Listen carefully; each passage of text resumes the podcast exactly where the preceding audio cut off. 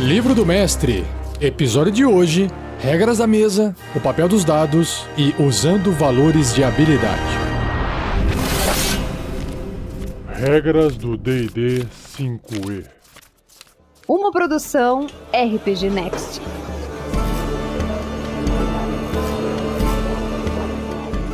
Seja bem-vindo a mais um episódio do Regras do D&D 5e. Aqui é o mestre Rafael 47, dando continuidade na leitura do livro do mestre do RPG Dungeons and Dragons, quinta edição. Estou na parte 3 pela primeira vez, estou começando aqui a parte 3, chamada Mestre de Regras, iniciando o capítulo 8, chamado Conduzindo o Jogo.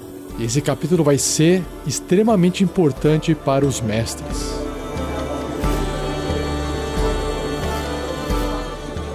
Seja você também um guerreiro ou uma guerreira do bem. Para saber mais, acesse padrim.com.br barra rpgnext ou picpay.me barra rpgnext. As regras permitem que você e seus jogadores se divirtam na mesa. As regras servem a você, não o contrário. Elas são as regras do jogo e são as regras da mesa pelas quais o jogo é jogado. Por exemplo, os jogadores precisam saber o que acontece quando um deles falta a sessão.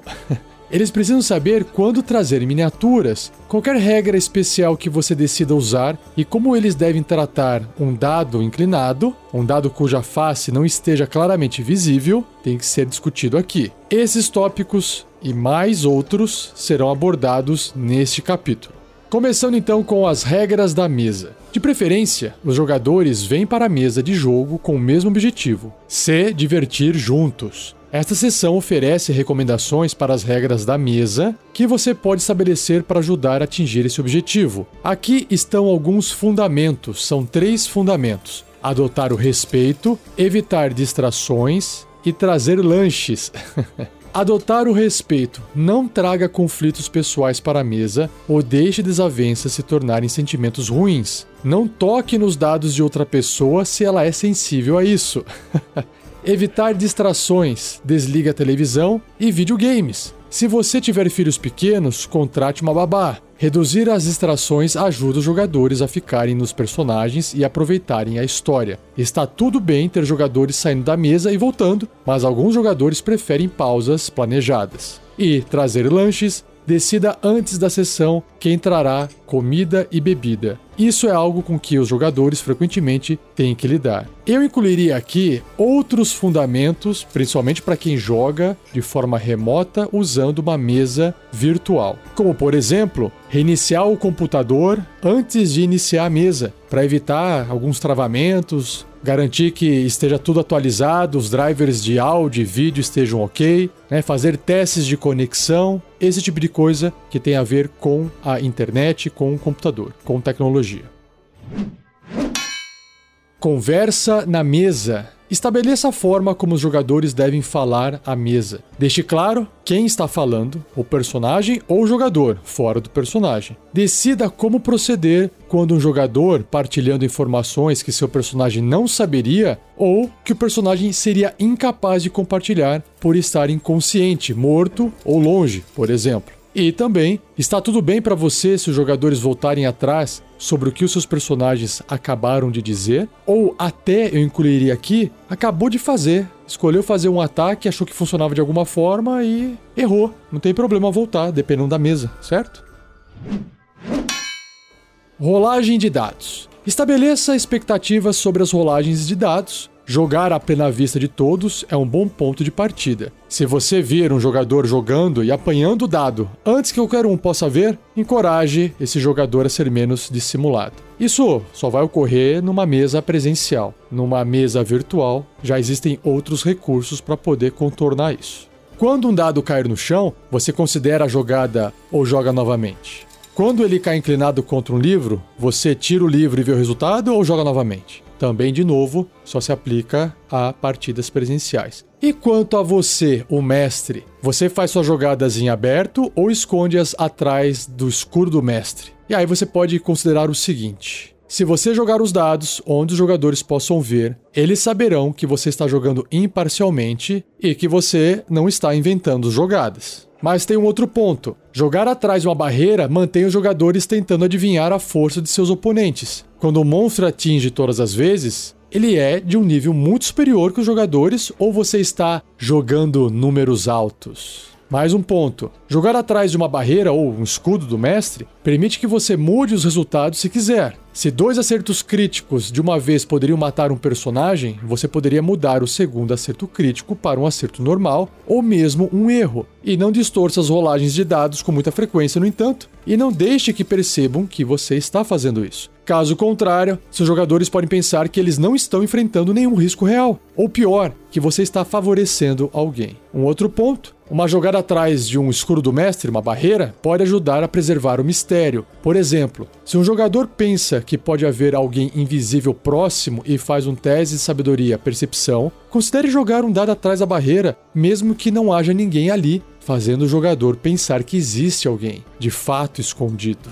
Tente não abusar desse truque. E mais um ponto: você poderia escolher fazer uma jogada para um jogador caso você não queira que o jogador saiba o quão bom foi o resultado do teste. Por exemplo, se um jogador suspeita que uma baronesa está enfeitiçada e quer fazer um teste de sabedoria e intuição, você poderia fazer a jogada em segredo para o jogador. Se o jogador jogar e tiver um número alto, mas não perceber nada de errado, ele pode ficar seguro de que a baronesa não está enfeitiçada. Só que, com uma jogada baixa, uma resposta negativa não faria sentido. Então, uma jogada escondida permite essa incerteza. Isso é para evitar o metagame. De novo, usando uma ferramenta digital, uma mesa virtual, você tem muito mais controle sobre isso.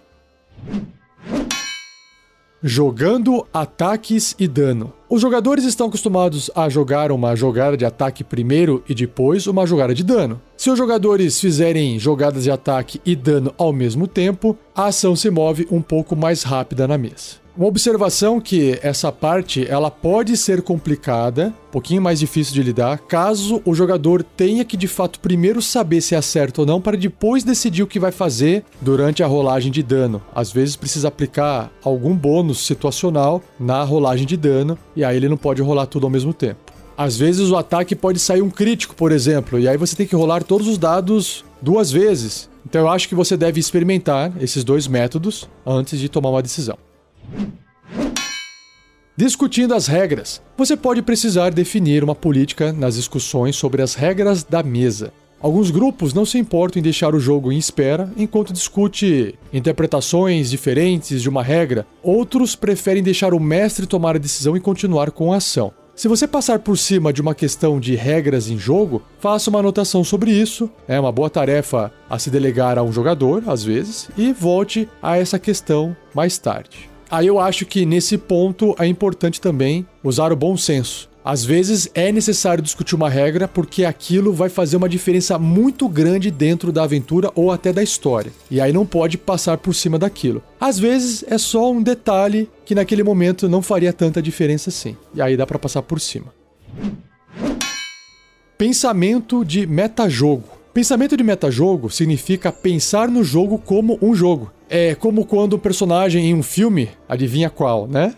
Deadpool, sabe que está num filme e age de acordo. Por exemplo, um jogador poderia dizer: O mestre não deveria usar um monstro tão poderoso contra nós. Ou você poderia ouvir: Aquele texto em voz alta passou muito tempo descrevendo aquela porta. Vamos procurar nela novamente.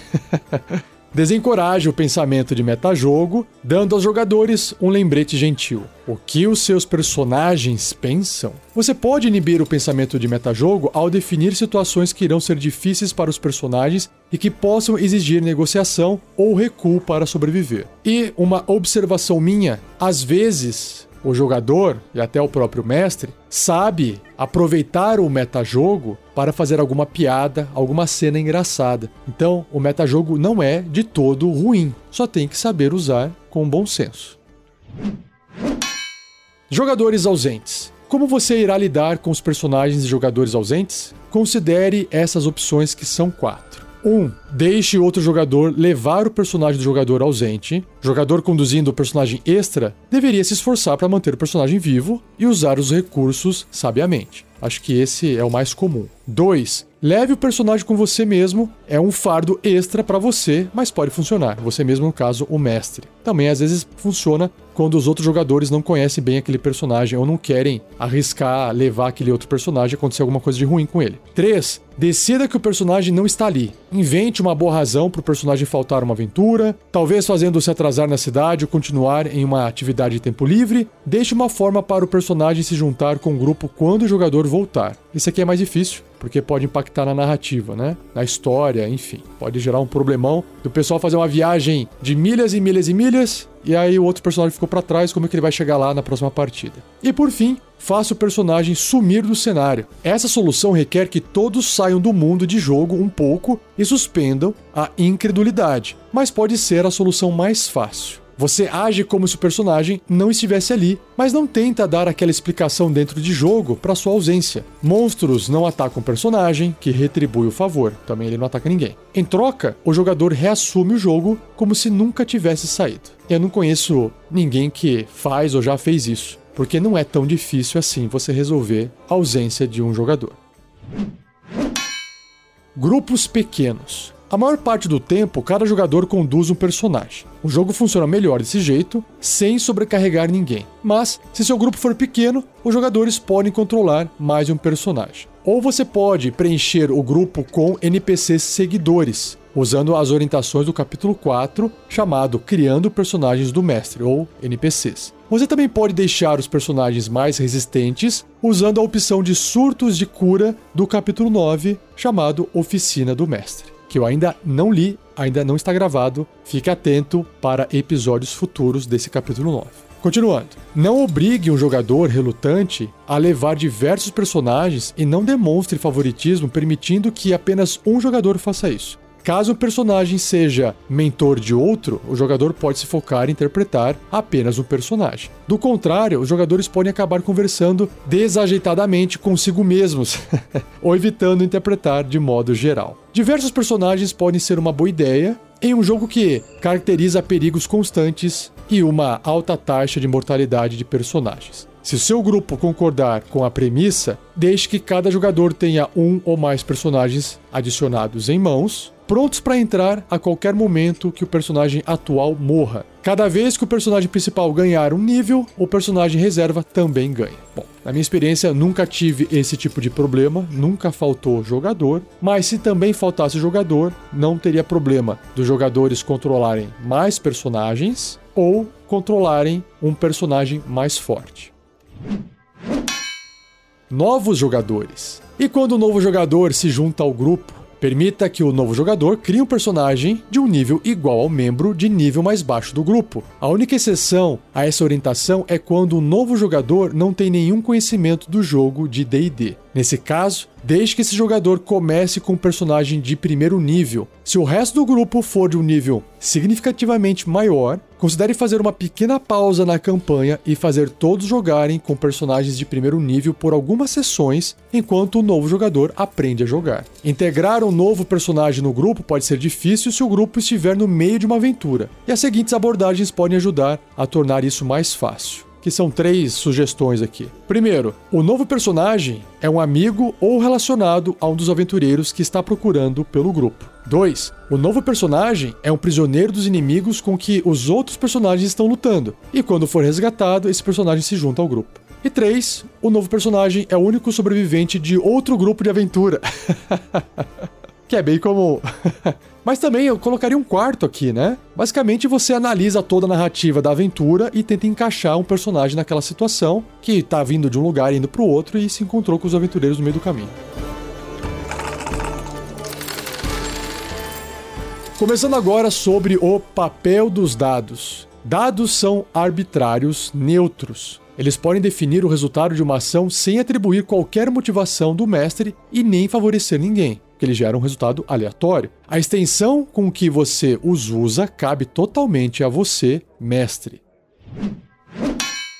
O primeiro tópico é rolando com ele. Alguns mestres contam com as rolagens de dados para praticamente tudo. Quando o personagem tenta realizar uma tarefa, o mestre solicita um teste e define uma CD, né, uma dificuldade. Quando você, como mestre, usa esse estilo, você não pode contar com o sucesso ou fracasso dos personagens em nenhum teste que mova a ação em uma direção específica. Você deve estar pronto para improvisar e reagir a uma mudança de situação. Contar com os dados também dá aos jogadores uma sensação de que tudo é possível. Claro, deveria ser improvável o Heflin do grupo poder pular nas costas do ogro, colocando um saco na cabeça dele e então mergulhar com segurança, mas com uma jogada suficientemente sortuda, isso poderia funcionar. Só que um inconveniente dessa abordagem é que a interpretação pode diminuir se os jogadores acharem que as rolagens de dados, ao invés das decisões e caracterizações, sempre determinam o sucesso. Em outras palavras, o jogador pode pensar: para que, que eu vou interpretar se no final das contas o que vai me dizer se eu fui bem sucedido ou não é o resultado dos dados? Bom, para isso tem uma solução que o livro não está descrevendo aqui. O jogador só pode tentar fazer a maluquice dele, caso aquilo seja viável, possível, se ele descrever, interpretar. E é depois que os dados forem rolados e o resultado não for positivo, por exemplo, o que é que aconteceu que deu errado? O mestre pode contar o que deu errado ou o próprio jogador pode contar o que deu errado. E assim você traz de volta para a mesa a interpretação. Ignorando os dados. Uma abordagem é usar os dados o mínimo possível. Alguns mestres usam-nos apenas durante o combate e determinam sucessos e fracassos como quiserem nas outras situações. Com essa abordagem, o mestre decide se uma ação ou um plano funciona ou não, baseado no quão bem os jogadores lidam com a questão, no quão minuciosos e criativos eles são ou outros fatores. Por exemplo, os jogadores poderiam descrever como eles buscam por uma porta secreta, detalhando como eles tocam na parede ou giram um candeeiro para encontrar o seu gatilho. E isso poderia ser suficiente para convencer o mestre que eles encontraram a porta secreta sem precisarem fazer um teste de habilidade para isso. Essa abordagem recompensa a criatividade ao encorajar os jogadores a buscarem pela situação que você descreveu por uma resposta, ao invés de olharem para suas fichas e personagens ou pelas habilidades especiais de seus personagens. O lado negativo é que nenhum mestre é completamente neutro. O mestre poderia favorecer certos jogadores ou abordagens, ou mesmo agir contra boas ideias caso elas levem o jogo para uma direção que ele não goste. Essa abordagem também pode retardar o jogo se o mestre se focar em uma ação correta, entre aspas, que os personagens devem descrever para transpor um obstáculo. E para resolver esse problema dos pontos negativos e positivos das duas abordagens, existe o próximo tópico. O meio termo. Muitos mestres acham que uma combinação das duas abordagens funciona melhor. Eu sou um deles. Ao equilibrar o uso dos dados na decisão do sucesso, você pode encorajar seus jogadores a buscarem um equilíbrio entre seus bônus e habilidades e prestar atenção ao jogo e se imergirem no mundo. Lembre-se que os dados não conduzem o seu jogo, você sim. Os dados são como as regras. Eles são ferramentas para ajudar a manter a ação em movimento. A qualquer momento, você pode decidir que a ação de um jogador é um sucesso automático. Você também pode conceder vantagem ao jogador em qualquer teste de habilidade, reduzindo a chance de uma rolagem de dados ruim arruinar os planos do personagem. Da mesma forma, um plano ruim ou circunstâncias infelizes podem transformar a mais fácil das tarefas em algo impossível, ou pelo menos impor desvantagem. Usando valores de habilidade. Quando o jogador deseja fazer algo, frequentemente é apropriado deixar que ele tente ser bem sucedido sem uma jogada ou uma referência aos valores de habilidade do personagem. Por exemplo, um personagem normalmente não precisa fazer um teste de destreza para andar por uma sala vazia ou um teste de carisma para pedir uma caneca de cerveja.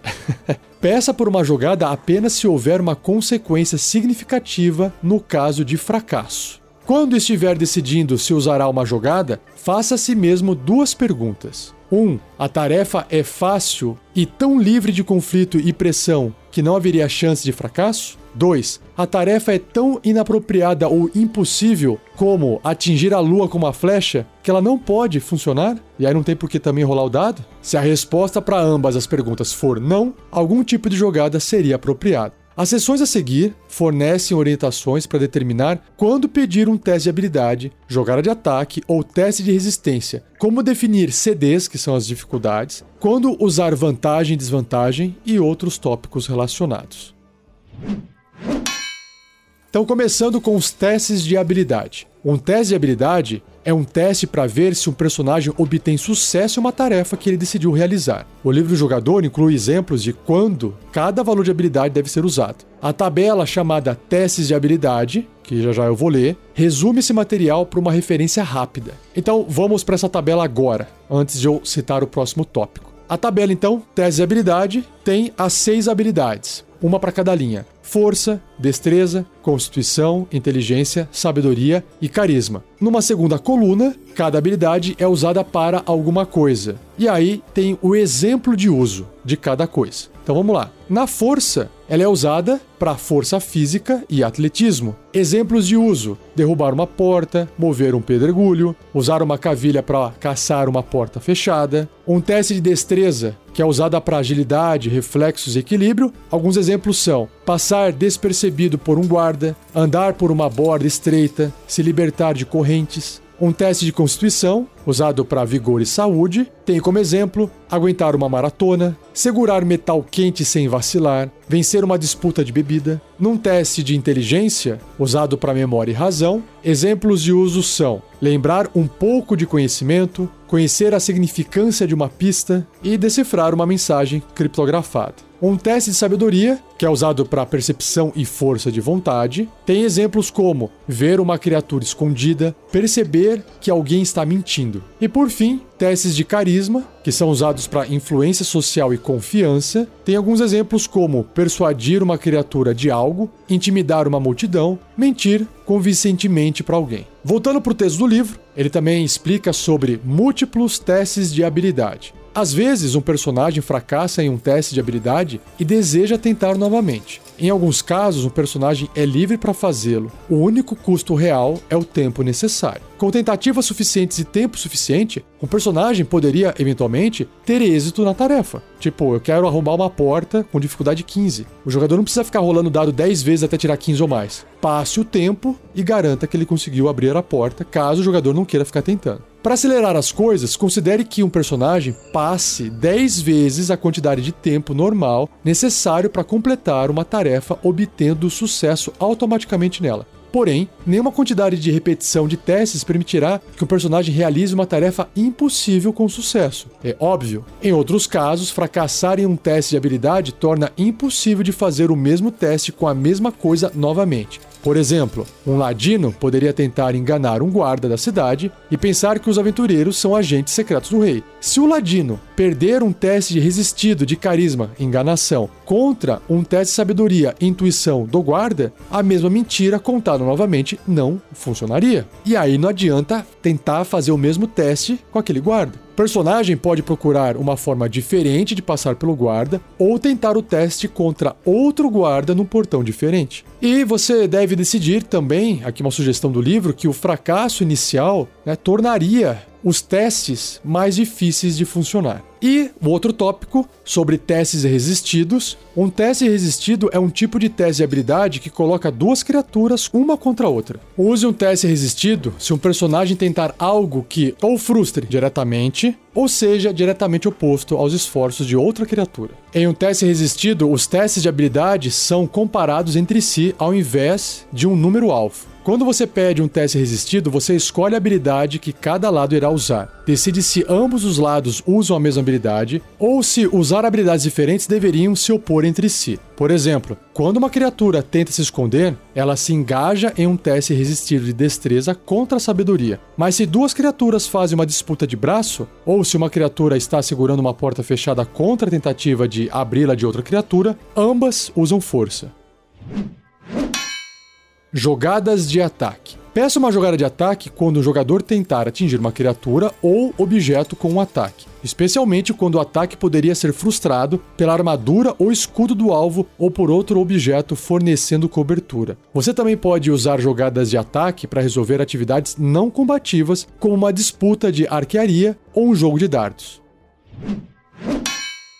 Testes de resistência. Um teste de resistência é uma resposta instantânea a um efeito nocivo e geralmente nunca é feito por escolha. Uma resistência faz mais sentido quando algo ruim acontece a um personagem e o personagem não tem chance de evitar esse efeito. Um teste de habilidade é algo que um personagem tenta ativamente completar. Já um teste de resistência é uma resposta em uma fração de segundo a uma atividade de alguém ou algo. A maior parte do tempo, um teste de resistência entra em jogo quando um efeito, tipo uma magia, uma habilidade de monstro ou armadilha, pede por ele, dizendo a você que tipo de teste de resistência está envolvido e fornecendo a CD, a classe de dificuldade, para ele. Outras vezes, uma situação acontece que claramente pede por um teste de resistência, especialmente quando o personagem é alvo de um efeito nocivo que não pode ser evitado por uma armadura ou um escudo. Cabe a você decidir qual valor de habilidade está envolvida e a tabela chamada Testes de Resistência oferece sugestões. Então vamos para a tabela. Ela tem duas colunas, uma com as seis habilidades e outra para que, ela é usada. Então, por exemplo, um teste de resistência de força, usado para opor-se a uma força que poderia mover ou prender o personagem fisicamente. Um teste de resistência de destreza, usado para esquivar-se do caminho do perigo.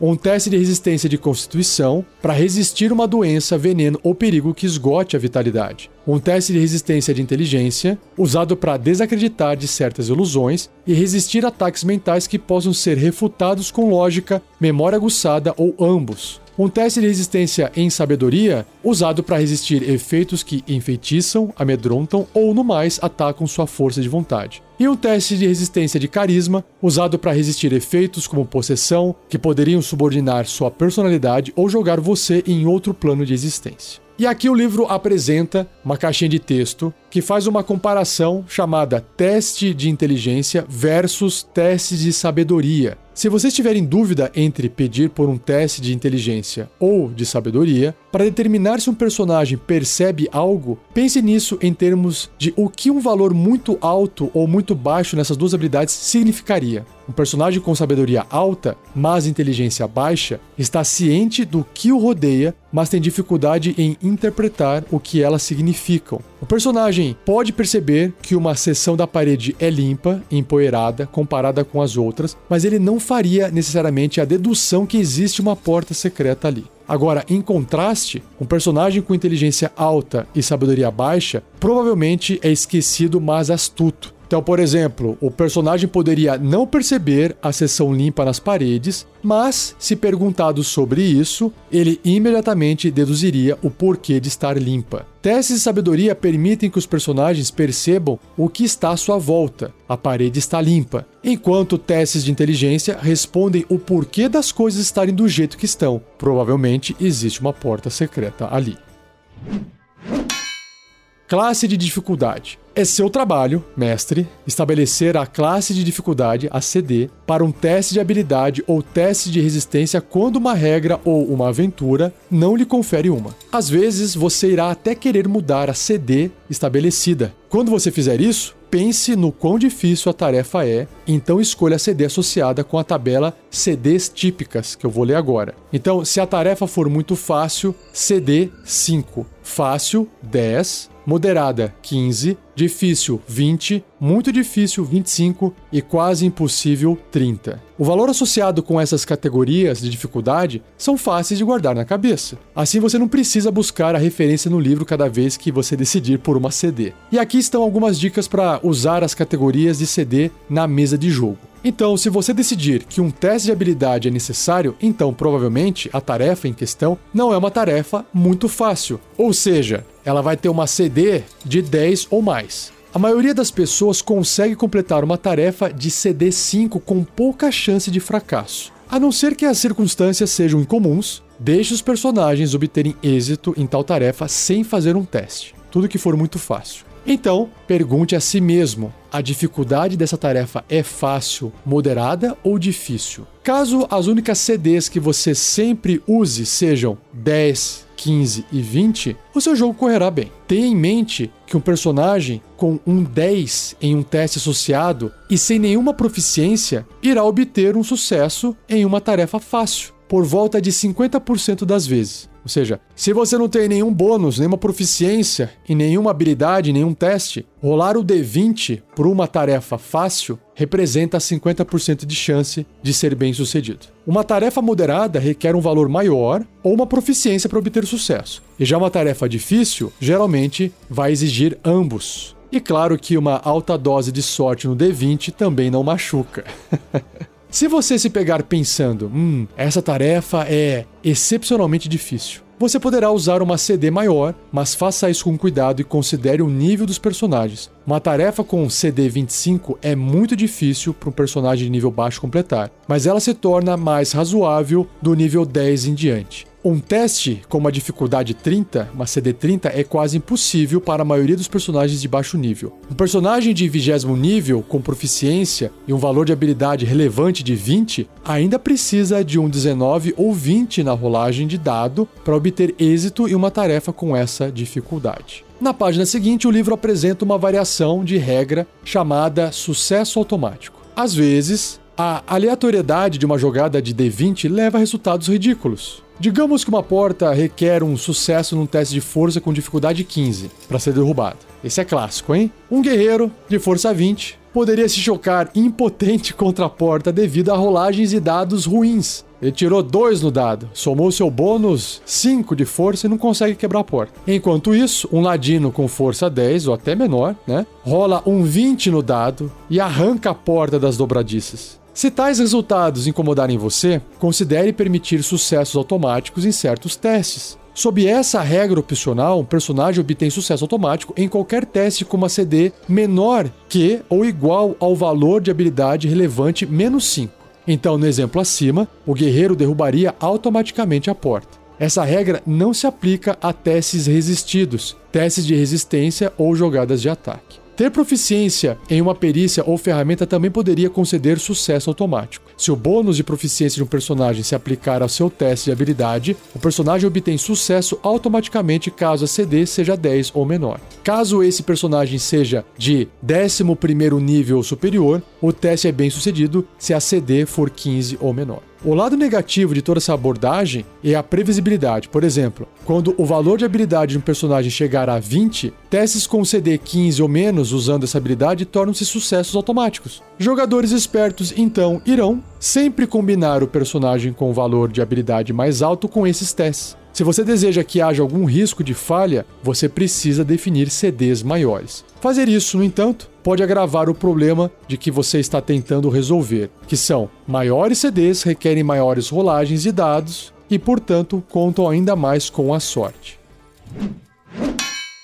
Proficiência. Quando você solicita que o jogador faça um teste de habilidade, considere se uma proficiência em perícia ou ferramenta deveria se aplicar a ele. O jogador também pode perguntar a você se uma proficiência em particular se aplica. Uma forma de pensar nessa questão é considerar se um personagem poderia se tornar melhor em uma tarefa em particular através de treinamento e prática. Se a resposta for não, não há problema em dizer que nenhuma proficiência se aplica. Mas se a resposta for sim, atribua uma proficiência em perícia ou ferramenta apropriada que reflita esse treinamento e prática. Lembrando, ser proficiente em algo significa somar o bônus de proficiência do personagem naquela habilidade ou naquela ferramenta. Personagem, quando começa no primeiro nível, todos eles têm bônus de proficiência mais dois. Continuando aqui no livro. Sobre então as perícias, que são as skills ou habilidades, como descrito no livro do jogador, uma proficiência em perícia representa o foco de um personagem em um aspecto de uma habilidade. Entre todas as coisas que o valor de destreza de um personagem descreve, o personagem poderia ser particularmente especializado em se esgueirar, refletido na proficiência da perícia furtividade. Quando essa perícia é usada para um teste de habilidade, ela geralmente é usada com destreza. Sob certas circunstâncias, você pode decidir que a proficiência do personagem em uma perícia se aplique a um teste de habilidade diferente. Por exemplo, você poderia decidir que um personagem forçado a nadar de uma ilha para o continente deveria ser bem sucedido em um teste de constituição ao invés de um teste de força, devido à distância envolvida. O personagem é proficiente na perícia atletismo, que envolve natação, então você poderia permitir que o bônus de proficiência do personagem se aplique nesse teste de habilidade. E de fato, você está pedindo um teste de constituição atletismo ao invés de um teste de força atletismo. Frequentemente, os jogadores perguntarão se podem aplicar a proficiência em uma perícia a um teste de habilidade. E aí, se um jogador puder dar uma boa justificativa do motivo do treinamento e aptidão do personagem em uma perícia deveria se aplicar ao teste, vá em frente e permita isso recompensando o pensamento criativo do jogador. Na parte de ferramentas, ter proficiência como a ferramenta permite que você aplique seu bônus de proficiência em testes de habilidade que você estiver usando a ferramenta. Por exemplo, um personagem proficiente em ferramentas de carpinteiro pode aplicar o seu bônus de proficiência em testes de destreza para construir uma flauta de madeira, um teste de inteligência para construir uma porta secreta de madeira ou um teste de força para construir um trabuco funcional. Porém, o bônus de proficiência não se aplicaria a um teste de habilidade feito para identificar construções de madeira inseguras ou para discernir a origem de um item construído, já que nenhum desses testes requer o uso de ferramentas. E por fim, testes de resistência e jogadas de ataque. Os personagens ou são proficientes em um teste de resistência ou ataque ou não são. O bônus sempre se aplica se um personagem for proficiente. Vantagem e desvantagem. Vantagem e desvantagem estão entre as ferramentas mais úteis da sua caixa de ferramentas de mestre. Lembrando que vantagem é você rolar 2d20 e pegar o melhor resultado, o maior resultado, e desvantagem você rola 2d20 e pega o menor ou pior resultado. Voltando para o livro. Elas refletem circunstâncias temporárias que podem afetar as chances de um personagem obter sucesso ou fracasso em uma tarefa. Vantagem também é uma ótima forma de recompensar um jogador que se mostre excepcionalmente criativo em jogo. Os personagens, frequentemente, ganham vantagem ou desvantagem através do uso de habilidades especiais, ações, magias ou outras características de suas classes ou antecedentes. Em outros casos, você decide se uma circunstância influencia uma jogada em uma direção ou outra, e você concede vantagem ou impõe desvantagem como resultado. Considere conceder vantagem quando circunstância não relacionadas com as capacidades inerentes de uma criatura forneçam a ela uma brecha. Algum aspecto do ambiente contribui para as chances de sucesso do personagem. Um jogador mostra criatividade excepcional ou astúcia na tentativa de descrever uma tarefa, ou até ações anteriores que foram realizadas pelo personagem realizando a tentativa ou por outra criatura aumentam as chances de sucesso.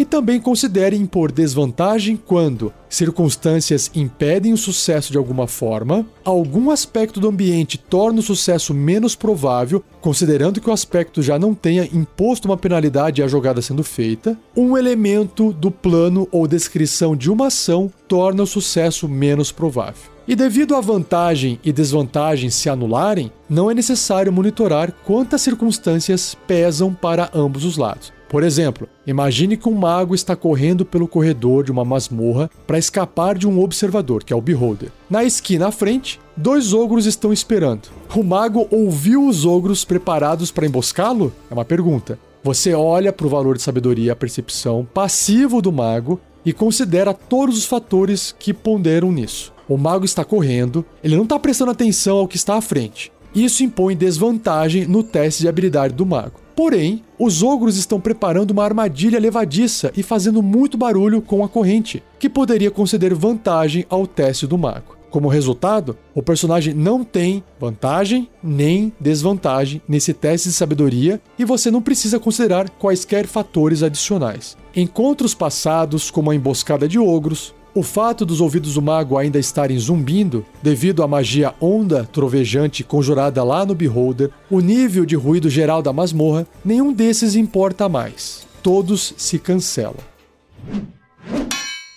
Inspiração. Conceder inspiração é uma forma eficiente de encorajar a interpretação e tomada de riscos. Como explicado no livro do jogador, ter inspiração dá a um personagem um benefício óbvio: ser capaz de ganhar vantagem em um teste de habilidade, jogada de ataque ou teste de resistência. Lembre-se que um personagem não pode ter mais de uma inspiração por vez. E aí, sobre concedendo inspiração, pense na inspiração como um tempero que você pode usar para aprimorar sua campanha. Alguns mestres abstêm-se de usar inspiração, enquanto outros adotam-na como uma parte essencial do jogo. Se você tirou algo dessa sessão, lembre-se dessa regra de ouro. Inspiração poderia deixar o jogo mais divertido para todos. Conceda inspiração quando os jogadores fizerem ações que deixem o jogo mais excitante, divertido e memorável. Como uma regra geral, tente conceder inspiração para cada jogador aproximadamente uma vez por sessão de jogo. Com o tempo, você pode querer conceder inspiração com mais ou menos frequência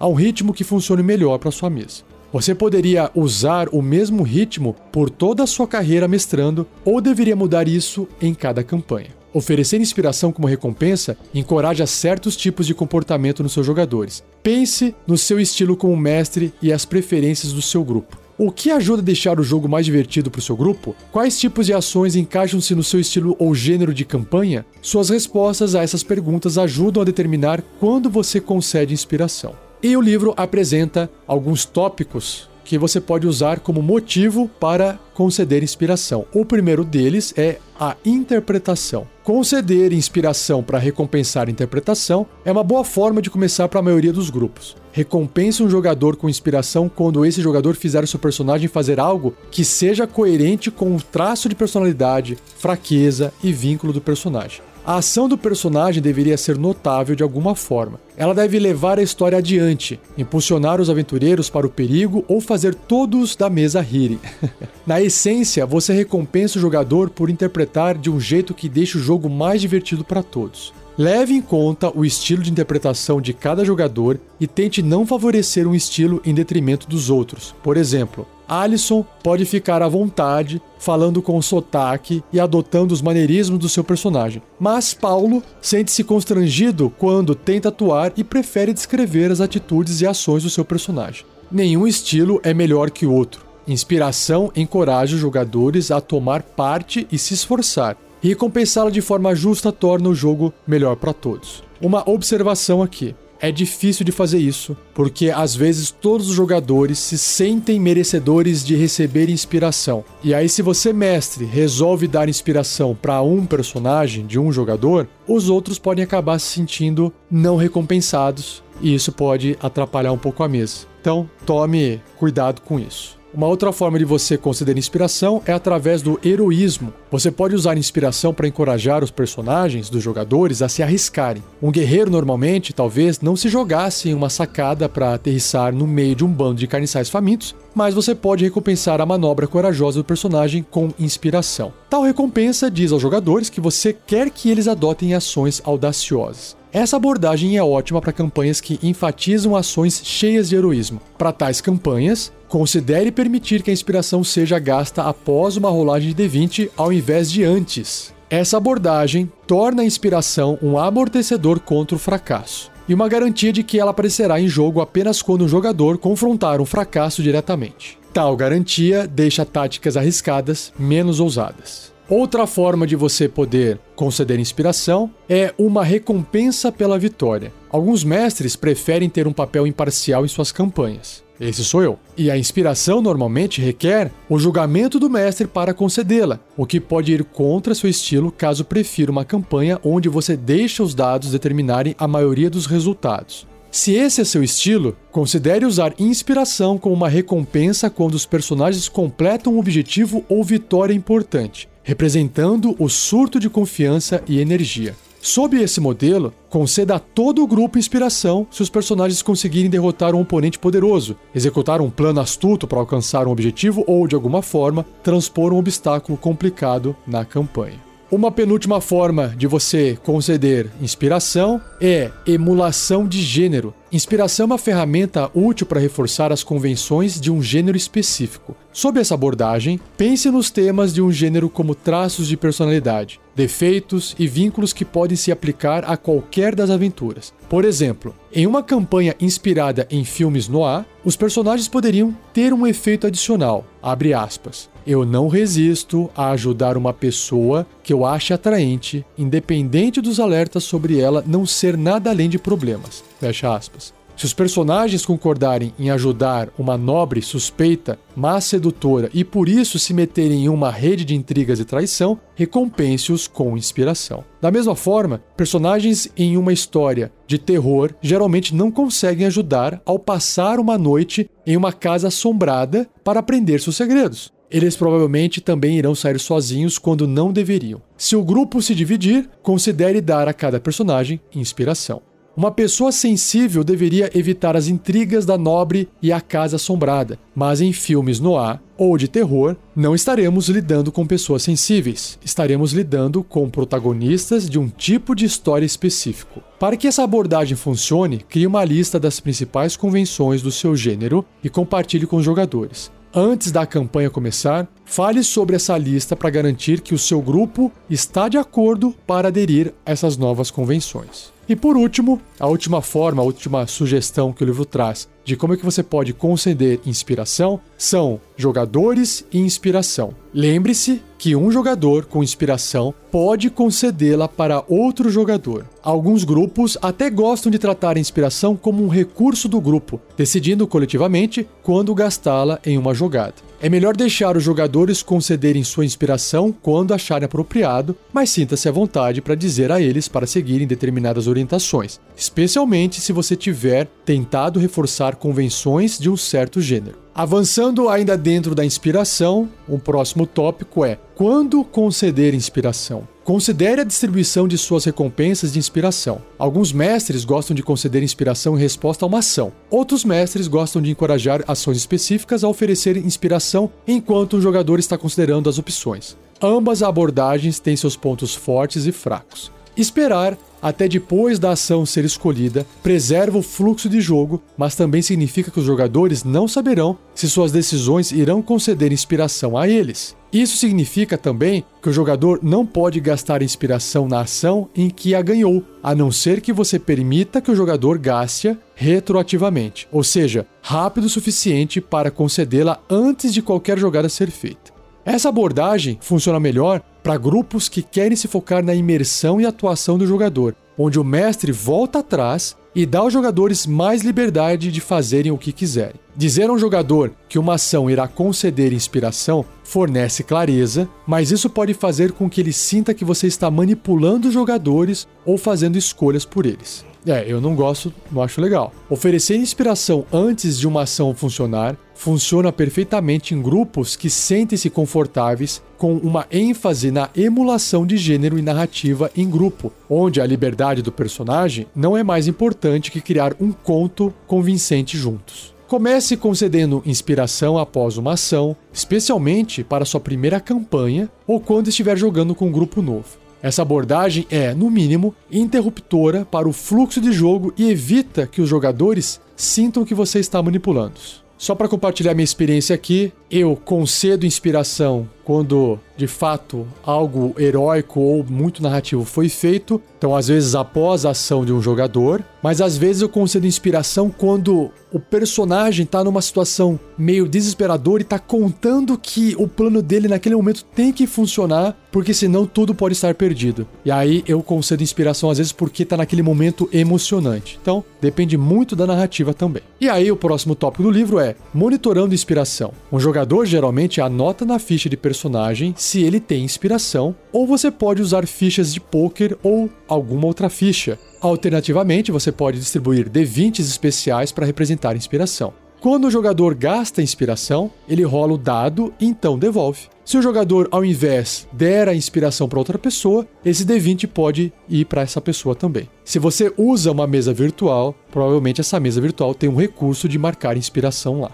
Agora, próximo tópico: ignorando a inspiração. Inspiração pode não funcionar para sua campanha. Alguns mestres sentem que ela adiciona uma camada de pensamento de metajogo e outros mestres que o heroísmo, interpretação e outras partes do jogo são a recompensa em si, não precisando de incentivos como inspiração. Ou seja, é uma motivação intrínseca, sendo que a inspiração seria uma motivação extrínseca. Se você escolher ignorar a inspiração, diga aos jogadores que sua campanha é uma onde você deixa o dado ficar onde deve é uma boa opção para campanhas de valentia ou para as que o mestre se foca em fazer um papel imparcial como árbitro de regras. E para fechar esse tópico de inspiração, existe aqui uma variação de regra chamado apenas jogadores concedem inspiração. Como mestre, você tem muito para monitorar durante o jogo. Às vezes você pode perder o rastro de inspiração e esquecer de concedê-la. Nossa, isso já aconteceu comigo diversas vezes. E aí, como uma variação de regra, você pode permitir que seus jogadores lidem com a premiação de inspiração sozinhos. Durante cada sessão,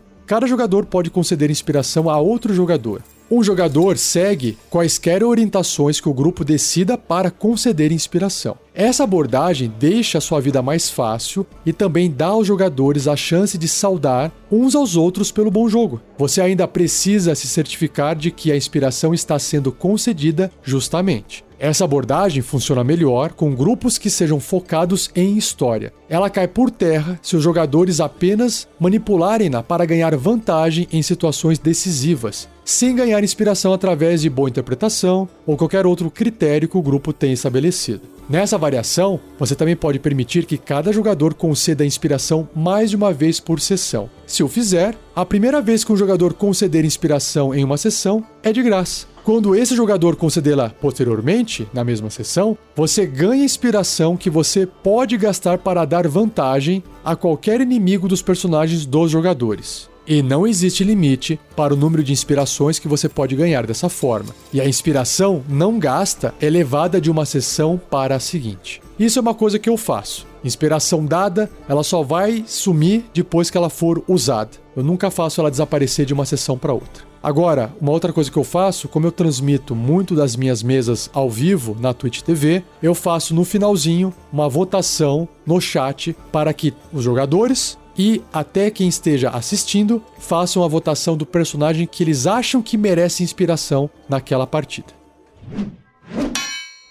E para fechar esse episódio, que já está bem longo, o último tópico é resolução e consequências. Você determina as consequências das jogadas de ataque, testes de habilidade e testes de resistência. Na maioria dos casos, fazer isso é simples. Quando um ataque atinge, ele causa dano. Quando uma criatura fracassa no teste de resistência, ela sofre um efeito nocivo. Quando um teste de habilidade iguala ou supera a CD, ele é bem sucedido. Como mestre, você tem uma variedade de floreios e abordagens que você pode usar quando estiver adjudicando sucesso e fracasso para deixar as coisas um pouco menos preto e branco. E isso nos leva ao tópico chamado sucesso a todo custo. Fracassar pode ser duro, mas a agonia é agravada quando o personagem fracassar por uma margem mínima. Quando um personagem fracassa numa jogada por apenas um ou dois, você pode permitir que o personagem obtenha sucesso ao custo de uma complicação ou entrave. Tais complicações podem ser expressas ao longo de qualquer das seguintes linhas. Tem quatro aqui opções. Primeiro, um personagem brande sua espada para passar pelas defesas de um Hobgoblin e transforma um erro em um acerto,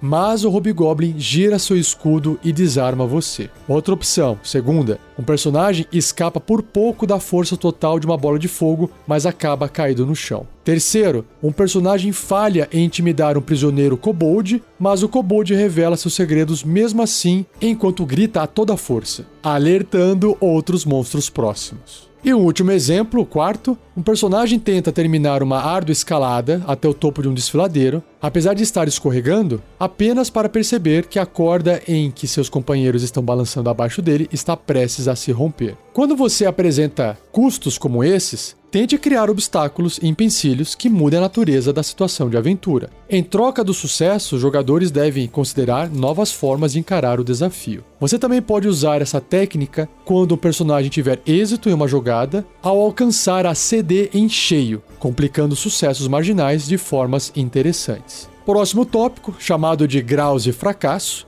às vezes, um teste de habilidade mal sucedido tem consequências diferentes a depender do grau de fracasso. Por exemplo, um personagem que fracasse em desarmar o baú com a armadilha poderia acidentalmente ativar a armadilha se o teste fracassar por 5 ou mais. Porém, uma falha menor significaria que a armadilha não se ativa durante a tentativa de desarmar fracassada.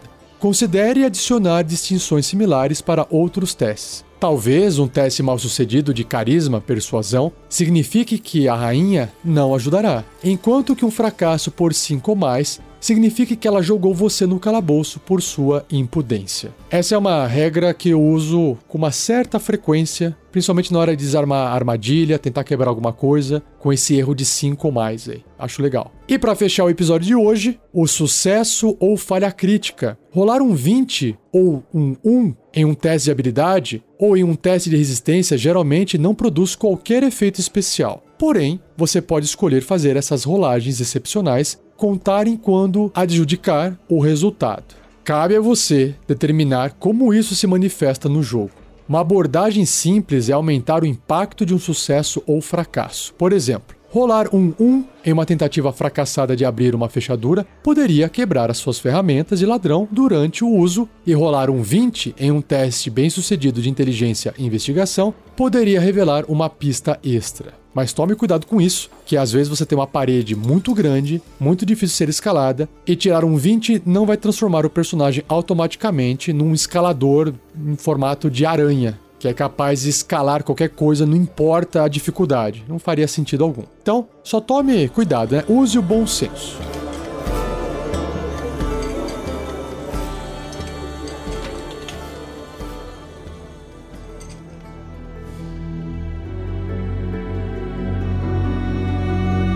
E assim eu encerro mais um episódio do Regras do D&D 5e. Caramba, esse episódio foi longo. Espero que você tenha gostado. Compartilhe, deixe um like, um joinha, comente se for possível. Isso é importante para o projeto ficar mais visível para outras pessoas conhecerem. Agradeça ao Gleico Vieira Pereira pela edição fantástica de mais um episódio. E lembrando que no post desse episódio no nosso site tem um link de afiliado no site da Amazon se você quiser comprar um kit fantástico de livros, que é o Dungeons and Dragons Rules Expansion Gift Set. São três livros de expansão desses três livros que eu estou lendo aqui no Regras do D&D 5e. Você tem o livro do jogador, livro do monstro livro do mestre. E aí o D&D lançou novos livros para expandir esses livros principais. Dentro desse kit vem o Tasha's Cauldron of Everything, o Shanatar's Guide to Everything e o Monsters of the Multiverse e também vem mais um DM Screen, que é o Escudo do Mestre, novo. Confira lá se você quiser comprar uma cópia e comprar através do nosso link de afiliado. Uma parte da sua compra vem pra gente, você não paga nada mais por isso. E ajuda o projeto, beleza? E não perca o próximo episódio, onde eu dou continuidade no capítulo 8, só que eu vou falar sobre a exploração, a interação social e os objetos. Beleza? Então eu fico por aqui. Um muito obrigado, um abraço e até o próximo episódio.